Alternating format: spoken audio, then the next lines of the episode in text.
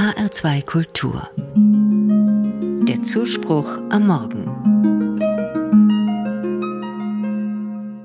Am kommenden Wochenende findet in Darmstadt wieder die Hochzeitsmesse statt. Wie in vielen anderen Städten ist diese Ausstellung vor allem für Heiratswillige gedacht. Es gibt Modenschauen für Brautkleider, von der Tischdeko bis zur weißen Taube kann man alles mieten. Mittendrin in dem Getümmel ein kleiner Stand, an dem es Informationen zur christlichen Trauung gibt. Was man aber auch dort nicht bestellen kann, ist etwas, was sich eigentlich alle Paare wünschen. Eine lange, glückliche Beziehung. Einen Menschen an der Seite, auf den man sich verlassen kann und das Glück, miteinander alt zu werden. Ich habe den Eindruck, viele Paare versuchen durch ein großes Fest mit viel Aufwand das Glück zu zwingen, nach dem Motto, wenn ich bei der Hochzeit alles zu 100 Prozent plane und perfekt gestalte, dann geht auch nachher nichts schief. Meiner Erfahrung nach funktioniert das eher nicht. Ich denke, die innere Einstellung ist wichtiger als die äußere Deko. Am heutigen Tag der Eheleute wird in katholischen Gottesdiensten eine Stelle aus dem Timotheusbrief gelesen. Dort heißt es: Darum rufe ich dir ins Gedächtnis, entfache die Gnade Gottes wieder, die dir durch die Auflegung meiner Hände zuteil geworden ist.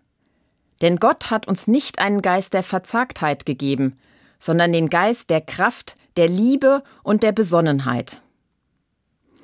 Die biblische Lesung erinnert mich heute freundlich daran, Geduld zu haben und mich immer wieder neu zu motivieren. Diese Zusage gilt für Paare und nicht nur für sie. In einer Zeit von Unsicherheit, Krisen und Konflikten tut mir so eine Erinnerung gut. Gott hat uns den Geist der Kraft, der Liebe und der Besonnenheit gegeben. Das bedeutet, Gott hat uns mit allem ausgestattet, was wir zur Bewältigung einer Krise brauchen. Und er steht uns bei, davon bin ich überzeugt. Aber Gott löst nicht alle Probleme allein. So wie ich an meiner Beziehung arbeiten muss, muss ich auch an die anderen Baustellen in meinem Leben selbst ran. Zuerst mit Besonnenheit. Erst überlegen, worum es wirklich geht, bevor ich meine Meinung ungefiltert herausposaune. Dann mit Liebe. Wohlwollend auf mein Gegenüber schauen und überlegen, was an der anderen Position gut sein könnte. Dazu gehört auch, dass ich mich nicht immer sofort angegriffen fühle. Und was mir als Christin zusätzlich hilft, mit Kraft etwas anzugehen, das ist Gottvertrauen. Das Vertrauen, Gott steuert das Quäntchen bei, das ich nicht selbst in der Hand habe. Dieses Quäntchen kann ich auch weder kaufen noch mieten, und auch der tollste Hochzeitsplaner kann es nicht garantieren.